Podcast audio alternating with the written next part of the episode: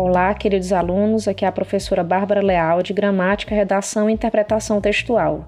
E hoje a nossa aula será sobre verbo, parte 1. Verbo é a classe de palavra que designa um estado, uma ação ou um fenômeno natural. Por exemplo, Bárbara é feliz. Nesta frase temos um verbo que indica um estado, no caso, o é. Segunda frase: Bárbara comeu pizza. Temos um verbo que indica ação, comeu. E terceira frase: Choveu em Teresina. Temos um verbo que indica fenômeno natural, choveu. Os verbos, por sua vez, apresentam uma classificação. Vou iniciar pelos regulares, que são os que seguem o modelo de sua conjugação. Ou seja, eles não sofrem alteração no radical permanecendo o mesmo em todas as pessoas do discurso, como o verbo estudar. Observe: eu estudo, tu estudas, ele ou ela estuda, nós estudamos, vós estudais, eles ou elas estudam. O radical permanece o mesmo, estude, até o de, em todas as pessoas do discurso, fazendo desse verbo regular. Já os irregulares são aqueles cujo radical ou as terminações se alteram. Veja o exemplo do verbo medir. Eu meço, tu medes, ele ou ela mede, nós medimos, vós medis, eles medem. Observe que a primeira pessoa há uma alteração. Meço. Temos o radical até o cedilha. Os demais, mede. Então, apresentam irregularidade na primeira pessoa do discurso. Já os verbos anômalos são aqueles que sofrem profundas modificações, como os verbos ser e ir. Veja bem, eu sou, tu és, ele é, nós somos, vós sois, eles são.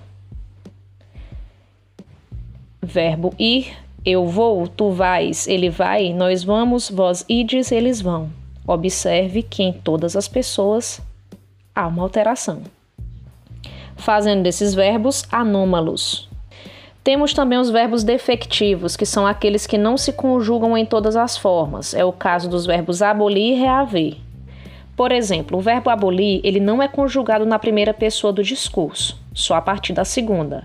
Por exemplo, tu aboles, ele abole, nós abolimos, vós abolis, eles abolem. Já o reaver é conjugado na primeira pessoa do plural, nós reavemos, e na segunda, vós reaveis. Temos também os abundantes, que são aqueles que apresentam mais de uma forma com o mesmo valor.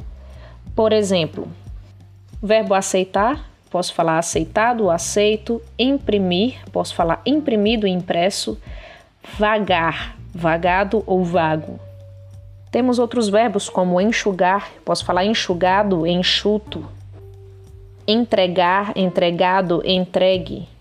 E uma curiosidade, pessoal: os verbos trazer e chegar, eles não são abundantes.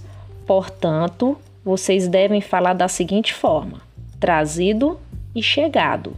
Eles só podem ser falados nas formas regulares do particípio. Temos também os verbos auxiliares, que juntam-se a outros verbos, formando assim o que chamamos de locução verbal. Os verbos auxiliares mais frequentes que nós temos são o verbo ser, estar, ter, haver, andar, deixar, tornar, poder, ir, começar, dever, acabar, querer, precisar e pretender.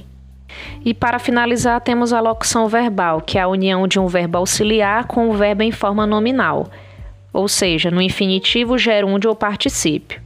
A função do verbo auxiliar é expandir a significação do principal. Por exemplo, preciso sair agora. Preciso é verbo auxiliar, sair é verbo principal. Segunda frase: Eu estou cantando bem? Estou é o verbo auxiliar, cantando é verbo principal. Terceira frase: Tenho falado muito. Tenho é verbo auxiliar e falado é verbo principal. Nas locuções verbais, o verbo auxiliar está sempre conjugado e o verbo principal é aquele que dá sentido à locução e deve ficar no infinitivo, gerúndio ou particípio. Infinitivo terminado em R, gerúndio terminado em NDO e particípio terminado em DO. E como sugestão de atividade, eu gostaria que vocês montassem um mapa mental pontuando tudo o que foi dito na aula de hoje. foco e bom estudo.